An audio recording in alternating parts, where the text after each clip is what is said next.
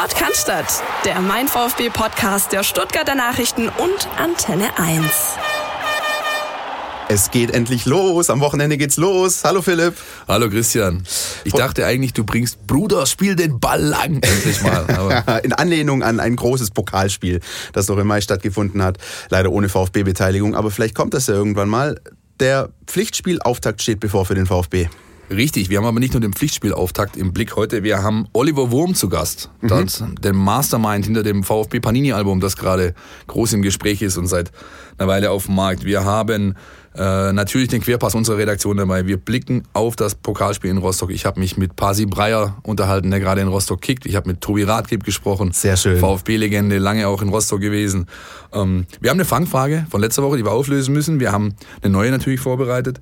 Und dann haben wir noch ein paar andere Sachen, zum Beispiel uns nochmal unsere, unsere neue App, die, die live ist, die gerade äh, steigt in den Stores. Wir haben natürlich auch noch äh, den ein oder anderen Spieler speziell im Blick. Ich denke da an Nico Gonzalez. Wir kommen einfach peu à peu ähm, durch das Themenpaket heute. Und tasten uns so langsam voran. So Tasten übrigens und so, so ein bisschen Dinge abziehen muss man auch, wenn man Panini-Sticker klebt. Richtig. Da würde ich sagen, kommen wir zu unserem ersten Punkt, ne? Absolut. 218 Sticker sind drin. Auch wir, mein, der Mein VfB-Podcast, ist mit dem Sticker vertreten in dem Album. Und wie gesagt, wir haben mit Oliver Wurm gesprochen, da hören wir jetzt einfach mal rein.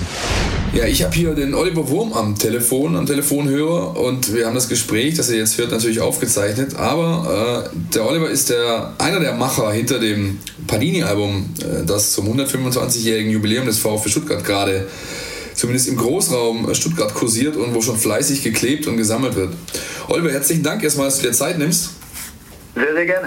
Ähm, wie kam denn die Idee zustande? Kam, kam sie von dir? Ich weiß ja, dass du viele solche Sachen machst, äh, auch viel mit Magazinen herausgibst und, und so weiter. Oder kam der VfB auf euch zu? Wir machen diese, äh, wir sagen hier, äh, redaktionell kuratierten Sammelalben, also wo auch ein bisschen was drinsteht, wo Geschichten drinstehen zu den einzelnen Bildern, wo wir ein bisschen auch die Sammelwelten äh, entsprechend recherchieren und sowas und nicht einfach nur eine Serie kaufen und dann äh, 180 Mal Harry Potter abdrucken. Ja. Wir machen diese Alben seit 2009 und vielleicht der eine oder andere erinnert sich vielleicht im Spätsommer 2017, da gab es 324 Bildchen und das Album hieß Stuttgart, Sammelt Stuttgart. Damals ging es um die Geschichte von Stuttgart, die, die großen Bauwerke, Stadtwerke, die Stars, Fanta 4, was weiß ich, wer da alles drin war, die Legenden. Und in dem Zusammenhang saßen wir natürlich damals auch beim VfB Stuttgart und haben mit denen die eine Sammelwelt kuratiert. Also 15 Bilder, wer muss da rein in so einem Stuttgart-Stadtalbum? Ja. Und äh, ja, das fanden die super und äh, habe aber auch schon bemerkt, die Qual der Wahl. Und äh, dann sagte irgendwann Jens Bräunig und Olli Schraff war dabei, äh, Marketingleiter und äh, Pressechef. Und dann sagten die Menschen, wir haben im nächsten Jahr 125 Jahre VfB wäre das nicht eine geile Idee, wenn wir sozusagen ein ganzes Album im VfB machen. Und seitdem arbeiten wir eigentlich daran, haben uns äh, zigfach getroffen. Der VfB-Historiker, der Florian Gauss, hat mir da auch richtig tatkräftig äh, zur Seite gestanden. Ja, so ist dann die Idee entstanden und äh, so ist jetzt sozusagen ein Jahr nach Stuttgart, Sammel Stuttgart, ist jetzt VfB Stuttgart Panini-Album zum 125. erschienen. Da kann ich mich noch gut dran erinnern, an das Stuttgart, Sammel Stuttgart. Denn da war unser Haus hier auch beteiligt. Ja, da hatten wir auch irgendwie die Finger drin. Und auch hier in der Redaktion wurden ständig Rundmails geschickt. Ich brauche noch diese Nummer und hab, die hatten jemand das Bildchen noch und so. Ja, genau, das war ein Riesenerfolg und das hat uns auch total Spaß gemacht. Wir sind wirklich immer wieder gerne nach Stuttgart auch gereist und das hat irgendwie total Bock gemacht, auf Tauschbörsen zu sein und sowas. Und das, was unsere Alten, wir machen das seit 2009, wir haben hier damals mit aus einer Schnapsidee heraus einfach mal mit Hamburg sammelt Hamburg angefangen. Der erste Brief ging damals an Helmut Schmidt, ob er ein Panini-Bildchen werden würde, wenn wir das machen würden. Hat er uns damals geantwortet, dass er gerne dabei ist, aber Loki, seine Frau, müsste dann auch rein. Und das war ein herrlicher Anfang und seitdem machen wir das eigentlich. Aus einer Schnapsidee ist wirklich eine ja, Geschäftsidee. Also wir machen so drei, vier Alben im Jahr und können dann davon als freie Journalisten und Medienleute gut leben. Millionär wird man damit nicht, auch wenn immer diese Schlagzeilen so heißen, was ich schon, 500.000 Tütchen in der Stadt unterwegs oder ausverkauft und sowas. Margen sind halt relativ gering, aber das äh, soll jetzt kein Klagelied sein. Das macht uns total Bock und mit so einer eigenen Idee dann am Ende auch Geld zu verdienen und, und damit auch sich guten Auskommen sozusagen zu erschaffen, das ist natürlich eine super Idee gewesen damals. Und seit 2009 machen wir das. Wir haben ungefähr 30, 40 Städte gemacht und jetzt auch die ersten Vereine, unter anderem gab es das auch mal zum 125-jährigen Geburtstag des HSV 2012. Ja. So ein bisschen auch ein, ein, kleines Vorbild, wie man die Sammelwelten dann äh, kuratieren kann und haben aber dann beim VfB eigentlich einen sehr individuellen Weg gefunden, weil jeder Verein natürlich auch seine eigene Vita hat.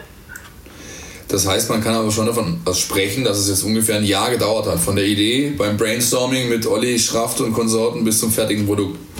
Ja, es stimmt, wobei man jetzt natürlich dass sich nicht vorstellen darf, dass wir jetzt ein Jahr lang an dem Album konkret arbeiten, ja, sondern dann trifft man sich ja immer mal wieder. Dann, dann heißt es natürlich auch, wir brauchen ein paar Partner, die uns da unterstützen, also ein paar Unternehmen und Sponsoren vom VfB, die uns vielleicht den einen oder anderen Euro auch dazugeben, weil die Druckkosten, die Lizenz bei Panini, diese großen Mengen, die da an den Markt kommen, das äh, würde sich kaum von den Verkäufen rechnen, wenn wir nicht ein paar äh, Logos auch drin hätten, die uns da unterstützen. Also ich mal so Puma, Bild, weiß nicht, ob ich die so als nennen darf, hier Recaro, Stuttgarter Unternehmen, die sozusagen beim VfB im Sponsorenkreis sind, die haben ein paar Euro für ihr für ihr Bildchen bezahlt und das ist so ein Produktionskostenzuschuss quasi und damit sind wir so annähernd an der schwarzen Null dann gestartet und, und so können wir jetzt das Ding äh, ruhigen Gewissens beobachten und uns über die Erfolge freuen. Sehr schön. Du hast ähm, vorher schon den äh, Flo Gauss angesprochen, den VfB-Archivar. Ich habe das Album durchgeblättert, habe auch schon die ersten Bildchen eingeklebt. Ich äh, sehe da extrem viel historisches Bildmaterial. Ich denke, da hat das VfB-Archiv auch tatkräftig euch unterstützt, weil über die Agenturen bekommst du solche Sachen nicht mehr. Exakt so. Der, der, der wird, also der hat auch, das macht ja auch so einen Spaß. Also diese Idee steckt wirklich an. Ich schwöre dir, wenn wir die zusammen gemacht hätten, du hättest dann irgendwann auch nicht mehr losgelassen und du hättest dich da reingewühlt und gemacht und getan und jeder Fan hätte es wahrscheinlich auch so gemacht. Und beim Flo ist es ja nochmal hoch fünf. Also ja. er wirklich so sehr VfB und hat die DNA so sozusagen mit der Muttermilch eingesaugt. Er kennt natürlich jedes, jedes Foto eigentlich. Und, und, wenn er dann wieder was gefunden hat, dann kam wieder eine Mail und guck mal, ich habe hier noch vom Stockach und, und dann habe ich noch ein anderes Bild vom Schliens, das ist noch besser und die Meister von 52 oder was weiß ich was alles. Nicht, dass ich jetzt was Falsches sage, aber er hat unglaublich viel Bildmaterial noch angeschafft und hat äh, dann auch selber unheimlich Spaß dran gehabt zu sagen, dieses Bild ist eigentlich so noch nie veröffentlicht worden. Das gibt es vielleicht sogar nur im Panini-Album, gab es vielleicht irgendwann mal vor Jahren in einer Festschrift, aber war eigentlich verstaubt. Und das ist ja auch so ein bisschen die Idee, dass man sagt, man, man, man hebt da auch ein paar Schätzchen, ne? ein paar Fotoschätzchen, ja. sodass man auch wirklich Spaß hat zu sammeln und sich wirklich so ein Tütchen aufreißt und sagt, guck mal hier, äh, kenne ich, äh, habe ich, äh, da kann ich mich dran erinnern. Also ich war im Stadion, als Klinsmann den geilen Fallrückzieher ansetzte oder ich war in Leverkusen, als Günter Schäfer auf der Linie klärte. Da haben wir den Screenshot dann aus der Sportschau rausgenommen, weil das gibt es ja gar nicht als Bild. Ja, ja, ja. Günter Schäfer. Und das sind so Dinge, das macht dann so ein Album besonders. Ne? Du kannst natürlich alle Meistermannschaften einkleben und alle Pokalsieger, ist nice to have, aber ich glaube, du musst äh, Günter Schäfer Fußballgott mit dem Fallrückzieher drin haben, weil dann macht es Spaß zu sammeln, auch für denjenigen beim VfB, der sich wirklich auskennt. Also ich kann da tatsächlich auch aus dem Nähkästchen plaudern. Im Zuge unserer Recherche für die Multimedia-Reportage zum VfB-Titel 2007, der sich 2017 äh, zum zehnten Mal gejährt hat, habe ich auch einen Tag lang mal mit Flo Gauss in seinem Archiv im Bauch der Cannstatter Kurve verbracht. Das ist schon sehr, sehr großartig da.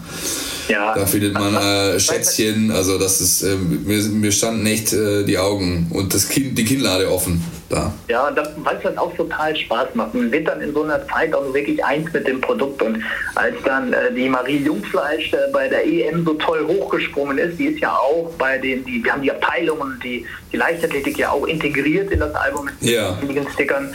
Ähm, dann schrieb dann Thomas Hitzelsberger auf Twitter, äh, was ich super Leistung von, von ihr Marie Jungfleisch und dann schrieb ich gleich so drunter, habe dann beide Fotos quasi aus dem Album hochgeladen und schrieb so für eine Jungfleisch gibt es demnächst acht Hitzel. Ja. Dann schrieb er zurück, wenn das mal reicht. ja.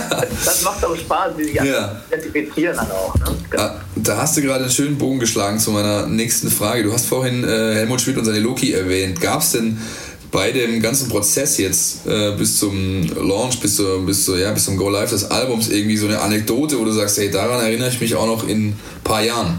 Dieses Album war für mich natürlich ein einziger Ausflug in meine Vergangenheit, in meine Kindheit. Also make a long story short, ich war mit sieben oder acht Jahren in der Ostsee in Urlaub mit meiner Familie.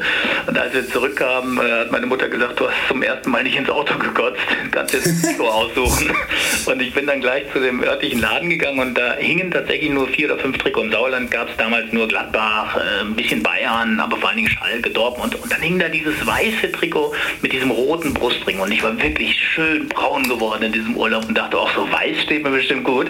Und dann habe ich das mit nach Hause genommen und musste erst beim Kicker so nachgucken, was ist denn das überhaupt für ein Club? Und dann war das der VfB Stuttgart. Und das war wirklich Liebe über das Trikot, hat das angefangen. Und ich war dann wirklich äh, in der C-Jugend dann äh, auf, der Bolz, auf dem Bolzplatz, war ich Hansi Müller, später war ich Sigo Winzon. Also habe dann wirklich diese ganzen äh, Clubs, also die ganzen äh, Generationen dann auch mitgelebt. War auch im Stadion übrigens 92 äh, beim Titel in äh, Leverkusen. Und insofern war das natürlich ein einziger Spaß für mich, also in meiner eigenen Fankindheit da sich sozusagen ein bisschen zu tummeln.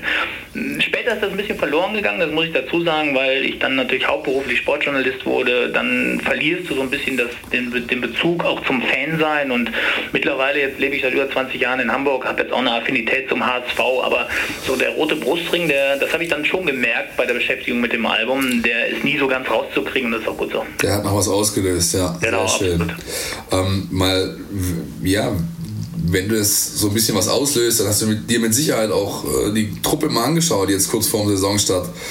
Wie ist deine Wahrnehmung von außen von Hamburg? Was ist drin? Was ist eine, hast du eine, magst du eine Saisonprognose abgeben? Ja, aus Hamburger Sicht äh, beschäftigen wir uns natürlich vornehmlich mit der zweiten Liga jetzt. nee, äh, in, in, Wahrheit habe ich wirklich noch nicht so viel gesehen. Also was ich so aus der Entfernung zumindest fühle, ist aber, dass ihr, dass ihr euch sehr geschickt irgendwie äh, verstärkt habt. Also da sind spannende Namen dabei, das ist irgendwie eine scheint eine kluge Auf Einkaufspolitik wieder zu sein. Und ähm, die große Gefahr, glaube ich, die ich sehe, ist einfach nach so einer herausragenden äh, Rückrunde, dass die Erwartungshaltung zu hoch wird. Ne? Gerade wenn man das Startprogramm sieht, also im ersten Heimspiel geht es dann gegen Bayern, wenn es dumm läuft, das ist Auswärtsspiel, vielleicht schon nicht gewonnen, dann hast du ein super schweres Heimspiel, was du kaum gewinnen kannst, wenn man die Bayern gesehen hat gegen Frankfurt, dann stehst du schon wieder mit dem Rücken zur Wand und da kann man sich echt nur wünschen, dass da die Leute einfach die Nerven behalten und wieder sagen, so eine Saison dauert, hey, 3 Euro ins Phrasenschwein, einfach 34 Spieltage und man darf sich von so einem schwierigen Startprogramm möglicherweise mit ein paar Rückschlägen jetzt auch nicht blenden lassen. Also ich glaube, dass der VfB wirklich auf einem tollen Weg ist und auch so ein bisschen, da hat sich einfach was entwickelt. Auch durch die Zweitligasaison ist das wahrscheinlich auch entstanden, dass man auch ähnlich wie beim HSV jetzt sagt, man geht als Fan einmal diesen Weg mal mit und, und geht zusammen hoch und ja, also ich würde mir natürlich wünschen, dass es langfristig mal wieder Richtung Europa geht mit dem VfB. Da gehört er eigentlich hin, der Club mit dem Umfeld, mit den Fans. Hat man jetzt beim Saisonauftaktfest ja auch gesehen, was da los war. Da waren, glaube ich, fast 100.000 Leute auf den Beinen. Ja. Das wäre natürlich super, aber wir wissen echt, wie schwer das ist. Ne? Also die anderen äh, haben sich auch verstärkt und, und Mal gucken. Also ich denke mal, sie laufen irgendwo zwischen 7 und 11 ein, vielleicht zwischen 6 und 10. Aber erstmal die ersten Spiele abwarten. Also den, den einzelnen Neuzugang kann ich jetzt noch nicht so richtig aus der Entfernung beurteilen. Ja, aber das ist doch eine, eine Prognose mit einem gewissen Understatement, was man ja auch den Schwaben an sich nachsagt, was die ja gern mal so ein bisschen mit der Erwartungshaltung der Euphorie unter dem Scheffel halten sozusagen. Ja, aber es ist schon, ich sehe es ähnlich wie du auch, es ist sehr spürbar, dass das Umfeld ähm, elektrisiert ist geradezu. Mhm. Wollen wir hoffen, dass die Mannschaft das dann auch bestätigen kann. Oliver, ich danke dir ganz herzlich für die Einblicke, für die Einschätzungen und äh, für das Plaudern aus dem Nähkästchen. Ja, das war doch mal ganz äh, aufschlussreich, was der Olli da erzählt hat. Ja, hat das Herz am rechten Fleck, der Kerl, auch wenn er aus Hamburg kommt, ja. beziehungsweise aus dem Sauerland, aber lange in Hamburg lebt. Und er hat natürlich was angesprochen, was ja gerade viele VfB-Fans bewegt. Das ganze drumherum, die Euphorie, die da ist, die Ausgangslage, Kader und so weiter und so fort. Gehen wir nachher nochmal genau drauf ein. Aber vielleicht willst du jetzt noch mal ein bisschen was erzählen zum letzten Testspiel, denn das hast du live gesehen, während ich mich ehrlich gesagt im Gärtchen am Pool rumgetrieben habe. Ja, ich war mal wieder dran, war aber auch eine Freude, muss ich ganz ehrlich sagen, dieses Testspiel sich anzuschauen äh, in Weinstadt, VfB gegen Real Sociedad San Sebastian ähm, gegen einen spanischen Erstligisten. Ja, 1-0, man möchte fast sagen. Ähm, der Klassiker aus der Rückrunde unter Taifun Korkut geht so ein bisschen weiter. Was ich ganz interessant fand, vielleicht mal das Spiel von hinten raus aufzuziehen, da gab es dann noch zwei gelbe Karten für den VfB in der, glaube ich, 85. und 87. Minute. Und das ist ja für so ein Testspiel eigentlich ziemlich ungewöhnlich. Und da hast du aber gemerkt bei der Mannschaft hinten raus, wir führen 1-0, wir wollen dieses Ding jetzt auch gewinnen. Also wir wollen nicht nur ungeschlagen durch die gesamte Vorbereitung gehen, sondern wir wollen das auch gewinnen. Und das ist äh, unterm Strich auch gelungen. Ja, eine, eine gute Anfangsphase, ähm, ein frühes Tor, schön rausgespielt über die linke Seite, Emiliano Insua. Mario Gomez lässt instinktiv durch und äh, Shadrach Akalo trifft ähm, herrlich und, und äh, trifft den Torhüter quasi auf dem falschen Fuß ins linke Eck. Dann gab es ein paar Chancen, wenn man so möchte. Ähm, aus meiner Sicht, wenn es Schwächen rauszuarbeiten gibt, ähm, dann ist das das Verteidigen von Standards. Also da war es immer noch so, dass bei Freistößen, Ecken nahezu eigentlich immer ein, ein Stürmer oder auch manchmal der Verteidiger des Gegners zum Kopfball kam, sehr gefährlich ähm, mal war Zieler zur Stelle, mal gingen die Dinger knapp vorbei. Also das war so die Geschichte, wo man, denke ich, noch ein bisschen aufpassen muss. Ja, und ansonsten, ja, viel über die Flügel, aber immer mal wieder auch auf Kontrolle bedacht. Äh, da ging dann auch sehr viel äh, über, über äh, die Sechserposition und ähm, gerade Dennis Aogo wurde da sehr eingebunden, startete erst in einem 4-4-2 ähm, und ja, also es, es ist tatsächlich sehr, sehr interessant, wie der VfB das äh, aufgezogen hat und wenn man das in den Kontext der gesamten Vorbereitung nimmt, dann ist das schon wieder die Tendenz zu erkennen. Unser äh, Kollege Dirk Preis hat es ja so ein bisschen formuliert, ähm, die, ja, die Marschroute ist weiter Ergebnis statt Erlebnis. Kann man so sehen, ähm, wobei tatsächlich einfach auffällig ist, wenn der VfB mal zielstrebig den Weg nach vorne zum Tor sucht, dann ist es meistens erfolgreich. Das ist ja schön zu hören, weil das deckt sich natürlich auch mit ein, meinen Eindrücken, die ich hatte von mhm. den letzten Wochen. Ich habe ja fast alles gesehen. Ich glaube, bis aufs erste in Reutling und das letzte in San Sebastian habe ich alle äh, Testspiele auch live gesehen.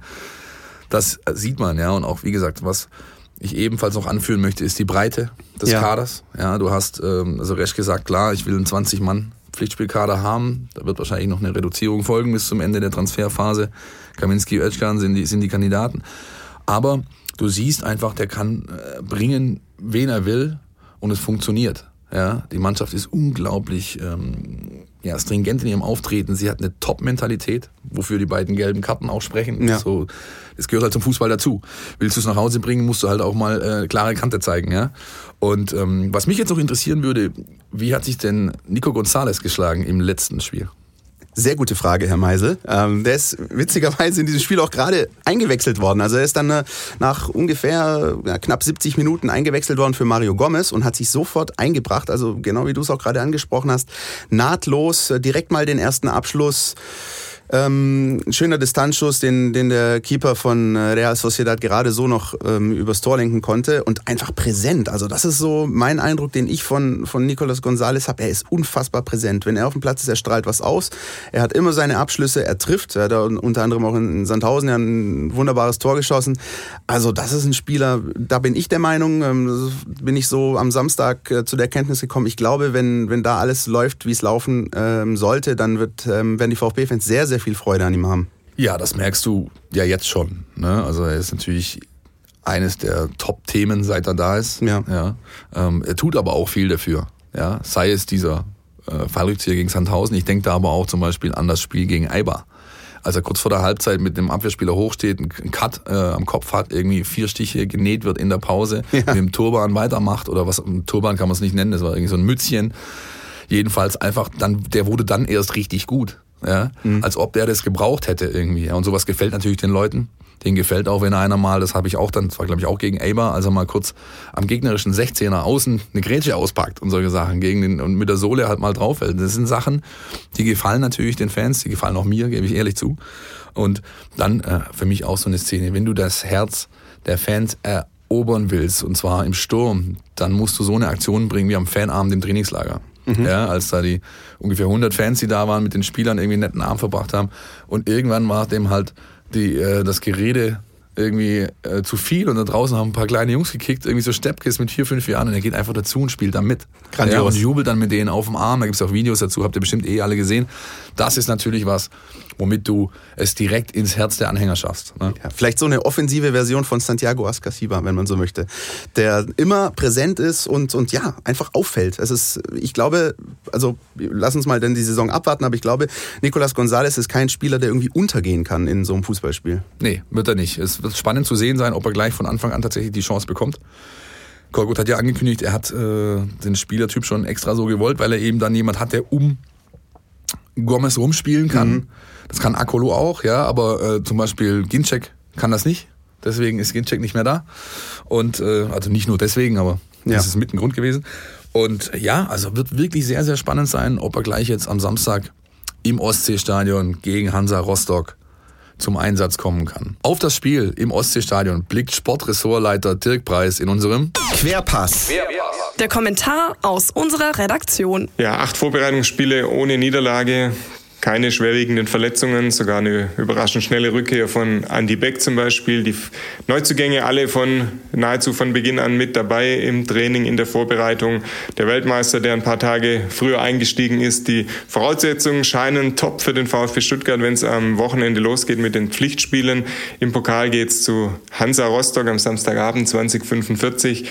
Ähm, wie gesagt, die Zuversicht darf groß sein. Es ist vieles gut gelaufen in den letzten Wochen. Wenn man die Rückrunde noch mit dann zunimmt der vergangenen Saison, dann ist natürlich erst recht der Grund zur Euphorie groß. Allerdings eine kleine Warnung ist wie immer angebracht, denn die Pokalspiele gegen Drittligisten, gegen Zweitligisten, die haben es durchaus in sich für die Bundesligamannschaften, weil eben diese Clubs schon einige Tage im Spielbetrieb auch sind. Die sind voll im Saft, die wissen, wo sie stehen, sie wissen, ähm, wo sie noch ihre Schwächen haben, wo sie aber auch äh, ganz gezielt ihre Stärken haben. Dann natürlich ähm, ist die Motivation groß bei den Mannschaften, die da für eine Überraschung sorgen können. Äh, die legen da alles rein. Die Fans, die Zuschauer, die Atmosphäre ist entsprechend. Deshalb ist es keine einfache Reise, die dem VfB bevorsteht, nach Rostock ins Ostseestadion. Dennoch ähm, müsste die erste Runde äh, kein Stolperstein werden für den VfB.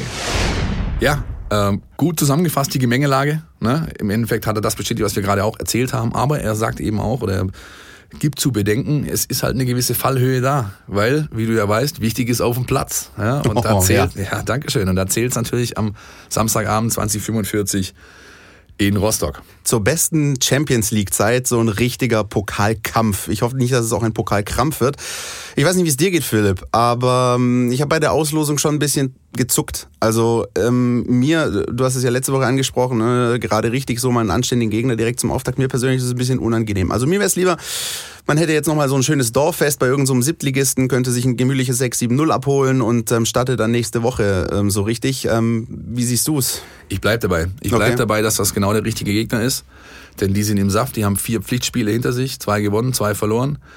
Ähm, haben ein euphorisiertes Umfeld. Das Stadion wird voll da sein. Die haben von den 29.000, kannst du mal rechnen, also 20, 25 sind da und die werden richtig laut sein. Ja?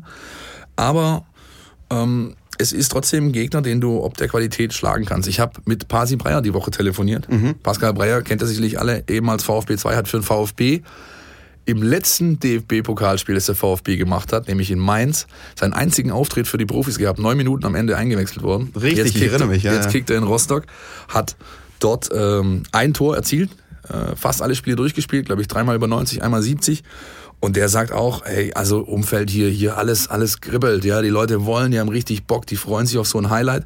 Die Mannschaft natürlich auch, ja.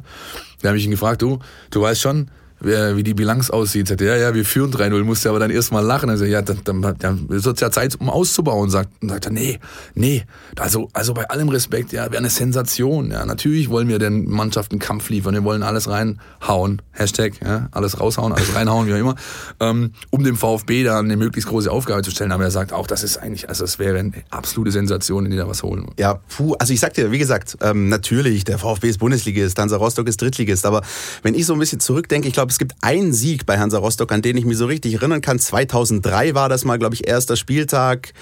Imre Sabic und so, da hast du mal in Rostock gewonnen an einem Sonntagabend. Ähm, aber ansonsten war das ein ganz, ganz, ganz, ganz ungemütliches Pflaster für Die den Bilanz VfB. ist verheerend. Die Bilanz ist verheerend. Und ich erinnere mich da auch noch an ein 1-0 und zwar an ein 1-0 von Hansa Rostock. Oh ja. Da hat ein gewisser Tobias Ratgeb ein Bundesliga-Tor erzielt, direkter Freistoß, wunderschön in den Knick. Ja? Der hat damals, er war zu Rostock äh, abgegeben worden, hat seine 30 Bundesligaspiele, die er auf dem Buckel hat, allesamt für Hansa gemacht, obwohl er eine VfB-Legende ist, ja, bis letztes Jahr noch Kapitän der zweiten Mannschaft, ja. jetzt Co-Trainer Nummer 17. Und auch mit ihm habe ich gesprochen. Er hat natürlich hat krieg, ich kriege heute noch Gänsehaut, wenn ich dran zurückdenke, was das für ein Tor war, was das für ein Tag war.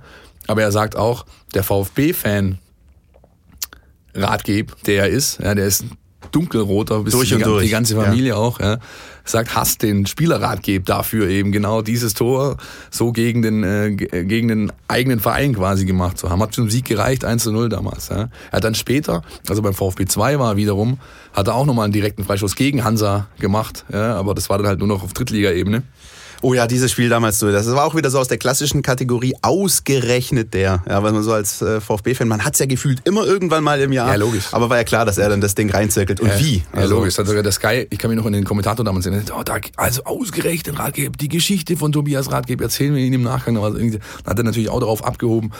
Tobi hat ja vor dem Spiel damals viele Interviews gegeben müssen. Ich, der, der war klar, hat es auch durchgehen lassen, ich bin VfB-Fan, ich habe alles, ja, das ist mein Club irgendwie. Und dann triffst du da mit so einem wunderschönen Ding gegen deine, gegen deine große Liebe.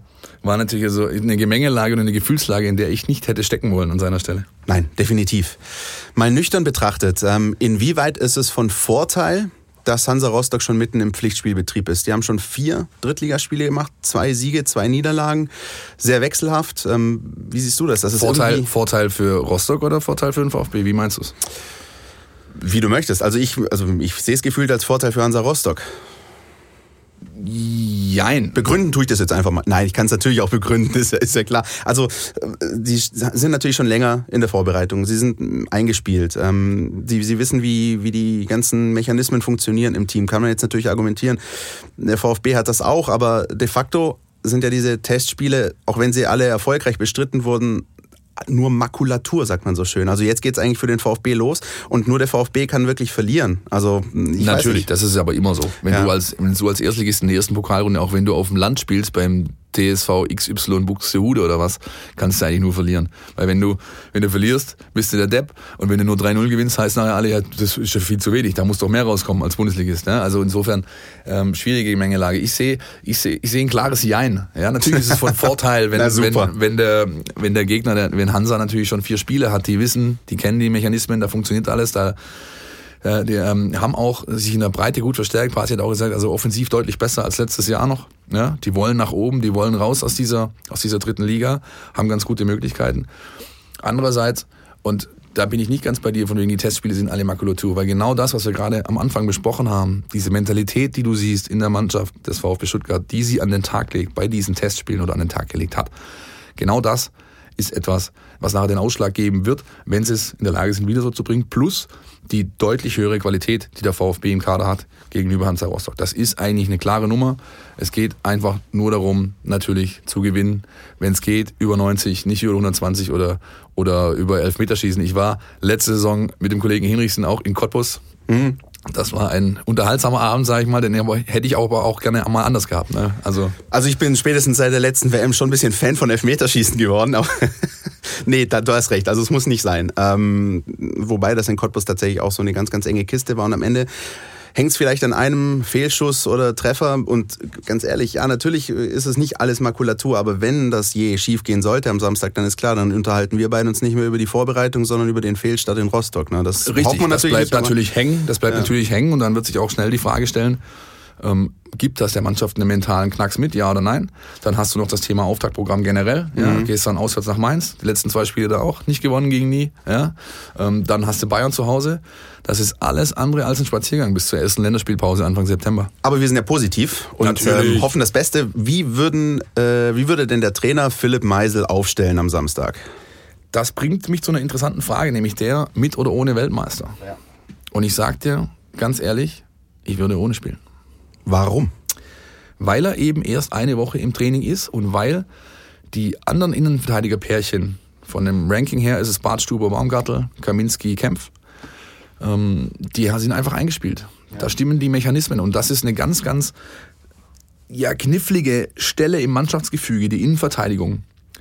Auch in Kombination mit den Sechsern zuvor. Das ist, das, das ist der Maschinenraum einer Mannschaft. Da muss alles stimmen. Und deswegen würde ich in diesem Spiel auf Pavard verzichten, auch weil er dann erst irgendwie, keine Ahnung, sieben maximal, glaube ich, Trainingseinheiten mit der Mannschaft hat. Hat aber einen Haken. Weißt du welchen? Sag's mir. Der Spieler Pavard könnte es ja so interpretieren, Moment mal, wenn der Trainer mich da nicht bringt, wie ist es dann eigentlich mit der Wertschätzung bestellt? Hm, Und dann okay. sind noch irgendwie zehn Tage, in denen er wechseln kann. Ne? Ich glaube persönlich, also ich glaube nicht, dass, dass ähm, Benjamin Pavard irgendwie zweifelt an der Wertschätzung, die er beim VfB bekommt. Also, aber du hast schon recht, natürlich. Du wirst Weltmeister, kommst her und ähm, und darfst da nicht kicken. Und, so sieht's halt aus. Und Herr Pavard unter uns äh, ist ja, glaube ich, kein Geheimnis strotzt vor Selbstbewusstsein. Absolut. Ja? So, und wenn du dann natürlich zu deinem Verein kommst, der jetzt, äh, jetzt auch nicht gerade zu den Spitzenmannschaften der Liga gehört, beim DFB-Pokalspiel in, äh, auswärts bei einem Drittligisten dann nicht zum Einsatz kommst, sondern irgendwie vielleicht auf der Bank schmorst, dann gibt das vielleicht auch kein so schönes Bild für dich ab. Aber ich bin bei dir. Ähm, ich glaube auch nicht, dass, dass Taifun Korkut äh, Pavard von Anfang an bringen wird. Und dann ist es ja auch jetzt nicht die Position, die man zwingend ähm, dann auch einwechselt. Es sei denn, du liegst irgendwie nach 30 äh, ja. Minuten 3-0 hin. Andererseits, weißt du, also als Trainer, du machst dir halt die mega Baustelle auf. Da sind dann auch gleich wir natürlich am Start. Was denkst du, was wir schreiben werden, wenn der Pavard nicht von. Also, ja, oder. Also zumindest ist es einfach Thema. Und du machst. Ja, du machst dir eine Baustelle auf, die du vielleicht nicht brauchst. Trotzdem bin ich der Meinung, er wird auf ihn verzichten. Hoffentlich ähm, dann mit dem richtigen Spielergebnis, Spielausgang hinten raus ich glaube, dass es dann in der Woche drauf dann anders aussieht und ähm, wir dann auf jeden Fall damit rechnen können, dass er spielt. Ich glaube, da sind wir uns aber einig, oder? Auf die Woche drauf freue ich mich auch. Und da sind wir uns ja. einig und ich freue mich auch schon ohne Ende drauf, weil ich langsam habe ich auch keinen Bock mehr auf Vorbereitung und nur noch Hypothese und ja, das könnte und so. Dann hast du und endlich mal was Greifbares. Weißt du, ja? was mich am allermeisten aufregt? 38 Wechsel in so einem Spiel und du kommst dann, und wenn du am Tickern bist und du kommst nicht mehr, wer, wer, was, meine Güte, schön drei Wechsel, ja, vielleicht gibt's ja einen vierten in der Verlängerung, meinetwegen, aber ein anständiges Pflichtspiel, wo das Ergebnis zählt und ja, dann hinterher vielleicht auch einfach, ganz ehrlich, ich hätte am liebsten so ein richtiges Gegurke mit einem guten Ausgang für den VfB. Wenn du mich fragst, ich erwarte gar kein Spektakel. Ich glaube, das können wir auch nicht erwarten. Hauptsache harte Fakten, ja, dass man nachher mal über was reden kann, was wirklich greifbar ist, ja, und nicht nur ständig, ja, die haben es da ganz gut gemacht, da können wir das und jenes draus ableiten, ist natürlich was, ja. Ich freue mich, ich freue mich richtig. Samstagmorgen geht's mit dem Flieger nach Hamburg, dann mit dem Mietwagen weiter nach Rostock. Der Kollege Hinrichsen mit dabei. Wir werden da zu zweit das Spiel covern. Für euch natürlich auch, ja, für die Leute draußen, die das alle mitverfolgen werden und hoffentlich genauso gespannt sind wie wir. Ich glaube, es ist auch ganz spannend ähm, aus Fansicht äh, für ein, so ein Auswärtsspiel. Also das ist äh, ein, ein Ground, bei dem man schon viele Jahre nicht mehr war, es sei denn mit dem VfB 2 vielleicht mal. Aber das ist äh, schon eine gute Geschichte. So Hexenkessel-Atmosphäre hat schon. Das ist vielleicht so ein bisschen die, die, die, die, weißt du, der Ausgleich für die verpasste Euroleague, dass du irgendwie jetzt halt bei Hansa Rostock spielst und so. Ist auch mal nicht schlecht. International und so weiter. Ja. ja. Nein, die Leute freuen sich. Also soweit ich weiß, sind die die Busverbindung VfB Away und wie sie alle heißen, da sind ganz gut belegt. Da werden einige hundert hochfahren ja, und so ein bisschen, vielleicht noch ein bisschen an den Strand gehen nach Warnemünde, wenn es gut läuft vorm Spiel. Und dann ja, nach dem Kick wieder zurück. Lass uns hier mal einen Break machen, ja? denn äh, jetzt sind wir genug über Spiel und Vorbereitung und alles mögliche gequatscht. Lass uns uns einfach abwarten. Nächste Woche haben wir die Gelegenheit, das in aller Ruhe zu bewerten. Ja. Ich würde jetzt einfach mal rausgehen aus dem Blog mit unserer. Die Mein VfB Fangfrage. Die Fangfrage. Letzte Woche habe ich euch die Fangfrage gestellt, nämlich ähm, in Bezug auf das Spiel der Legenden. Da stand ein Akteur auf dem Platz, der beim VfB einst so 46 Spiele gemacht hat, sieben Tore. Heute ist er technischer Direktor beim FK Sarajevo. Weißt du es mittlerweile? Ja, da sind wir wieder bei den Freunden der Euroleague-Qualifikation. Ja, wer das verfolgt, der weiß das natürlich. Ähm, hat auch eine Weile gespielt. Predrag Pasic ist sein so Name. So sieht's aus. Ja. Pasic. Ja, hast du, du hast einfach die Muttersprache. Das ja, ist großartig. Das ja, äh, haben einige gewusst. Viele haben uns angeschrieben. Äh, einige haben es gewusst über Mail, äh, Facebook, Twitter, at meinVfB da auf den äh, Seiten uns entsprechend kontaktiert. Herzlichen Glückwunsch dazu. Noch können wir leider kein Gewinnspiel anbieten. Ich denke aber mal, ich habe da ganz gute Neuigkeiten äh, nächste Woche vielleicht, dass es da schon eins gibt. Nichtsdestotrotz wollen wir auch heute euch wieder eine Fangfrage stellen. Und die dreht sich so ein bisschen um die äh, VfB Jubiläumself. Einige von euch haben es das schon, schon gesehen und auch schon benutzt bei uns auf dem Portal. Ihr könnt gerade so eine, so eine Jubiläumself wählen. Das macht so Spaß, das ist so ein Riesenspaß. Es ist aber auch schwierig, es ja. ist richtig schwierig. Ja, Also auch da, euer Feedback macht uns richtig Spaß. Das täglich mehrfach kommen da Kommentare und so weiter und ähm, glaube ich über 8000 Leute Stand heute Morgen schon mitgemacht, ja, Donnerstag. Das ist natürlich happig. Äh, freuen wir uns und wollen natürlich noch mehr, mehr, mehr, mehr, mehr Teilnahmen haben, dass wir dann, wenn wir zum Jubiläum am 9.9. eine große Beilage bringen in den Tageszeitungen, da findet sich das Ergebnis nämlich nachher dann auch wieder. Also wollen wir möglichst viele, die da mitmachen. Nichtsdestotrotz, in dieser Jubiläumself sind auch Trainer wählbar. Ja? Und nach einem dieser Trainer, die da drin sind, frage ich jetzt, nämlich einer dieser Trainer, die da wählbar sind, dessen Stern seiner Karriere ging eigentlich bei den Stuttgarter Kickers auf. Ah. Später war er dann beim VfB. Es gab Wer so ist gesucht? Den einen oder anderen Spieler, der erst den Weg über die Kickers dann zum VfB gegangen ist und hier suchen wir jetzt den Trainer. Richtig. Auflösung nächste Woche. Wenn ihr die Antworten habt, ganz klar mein VfB auf Twitter, auf Facebook oder einfach eine E-Mail an info at meinvfb.de. Da die richtige Antwort einfach mitteilen Und ja, zu gewinnen gibt's dann vielleicht schon ab nächster Woche was. Ja, einfach quasi so ein bisschen zum Reinkommen. Quasi unsere Fangfragen jetzt sind auch so ein bisschen die äh, Testspiele unter den Quizshows. ja? so, jetzt, Sehr jetzt, schön, jetzt guckst du, dass du noch ein schön. bisschen richtige Fragen äh, oder richtige Antworten auf die Fragen gibst und irgendwann ja, kriegst du dann noch wirklich was dafür, so richtig was Zählbares. Punkte. Sehr schön. Das hätte ich nicht besser sagen können. Ach, Dankeschön. So. So ein bisschen reinkommen äh, tun wir beide gerade auch mit unserer neuen App, oder? Ja, Wahnsinn. Also ist jetzt seit ein paar Tagen raus, die neue Mein VfB-App in den jeweiligen Stores äh, zu erhalten und ähm, ja, wir haben auch schon Feedback von euch bekommen. Ähm, das ist ähm, sehr, sehr äh, lobenswert, dass euch das Spaß macht ähm, und wir nehmen natürlich auch jede äh, Art von Verbesserungsvorschlägen, Kritik äh, auch auf, freuen uns da immer besser zu werden. Ja, irgendwie das Ziel war, das haben wir letzte Woche angesprochen, eine App, in der du alles über den VfB erfährst und ich, ich denke mal, da sind wir auf einem guten Weg. Das sieht eigentlich gar nicht schlecht aus. Das sieht soweit nicht schlecht aus, ja. Wir haben natürlich, also ähm, wie das so ist am Anfang, ist es auch für uns genauso spannend wie, wie, für die User, die jetzt aus der alten App rüberkommen. Ja. Machen Ja. schon viele, ja. Da wird fleißig weiter kommentiert. Also es sieht so aus, dass die Nutzergemeinde einfach die neue Umgebung annimmt, da auch Spaß hat, die deutlich frischer ist und deutlich besser auch auf die Community ausgerichtet, weil die Kommentarfunktion anders sind. Du kannst in Threads jetzt diskutieren. All das haben sich die User auch gewünscht. Deswegen haben wir es so umgesetzt. Und natürlich den Hauptstream, der unsere Artikel beinhaltet, unsere eigenen Stücke, aber auch eben kuratierte Inhalte, wofür wir beide hauptsächlich zuständig sind, Christian. Ähm, ja, was passiert bei den Spielern auf Instagram? Was twittert der VfB? Äh, was kann man sonst noch aus den sozialen Medien damit einfügen? All das bekommt ihr in einem Stream, sodass ihr einfach nur noch diese eine App braucht, wenn man ehrlich ist. Ne? Ja. Weil anstatt, dass du ständig zig andere Sachen monitoren musst und dahin gehen und hier noch rüberwischen und das mal angucken, kriegst du alles bei Mein VfB in der neuen App. Plus ein weiterer Punkt, weswegen wir uns, glaube ich, freuen, dass es endlich mit diesen Spielen losgeht. Stichwort Leistungsdaten. Die sind ja auch dabei. Ja, ja ab Samstagabend 2045 sind dann wirklich welche da.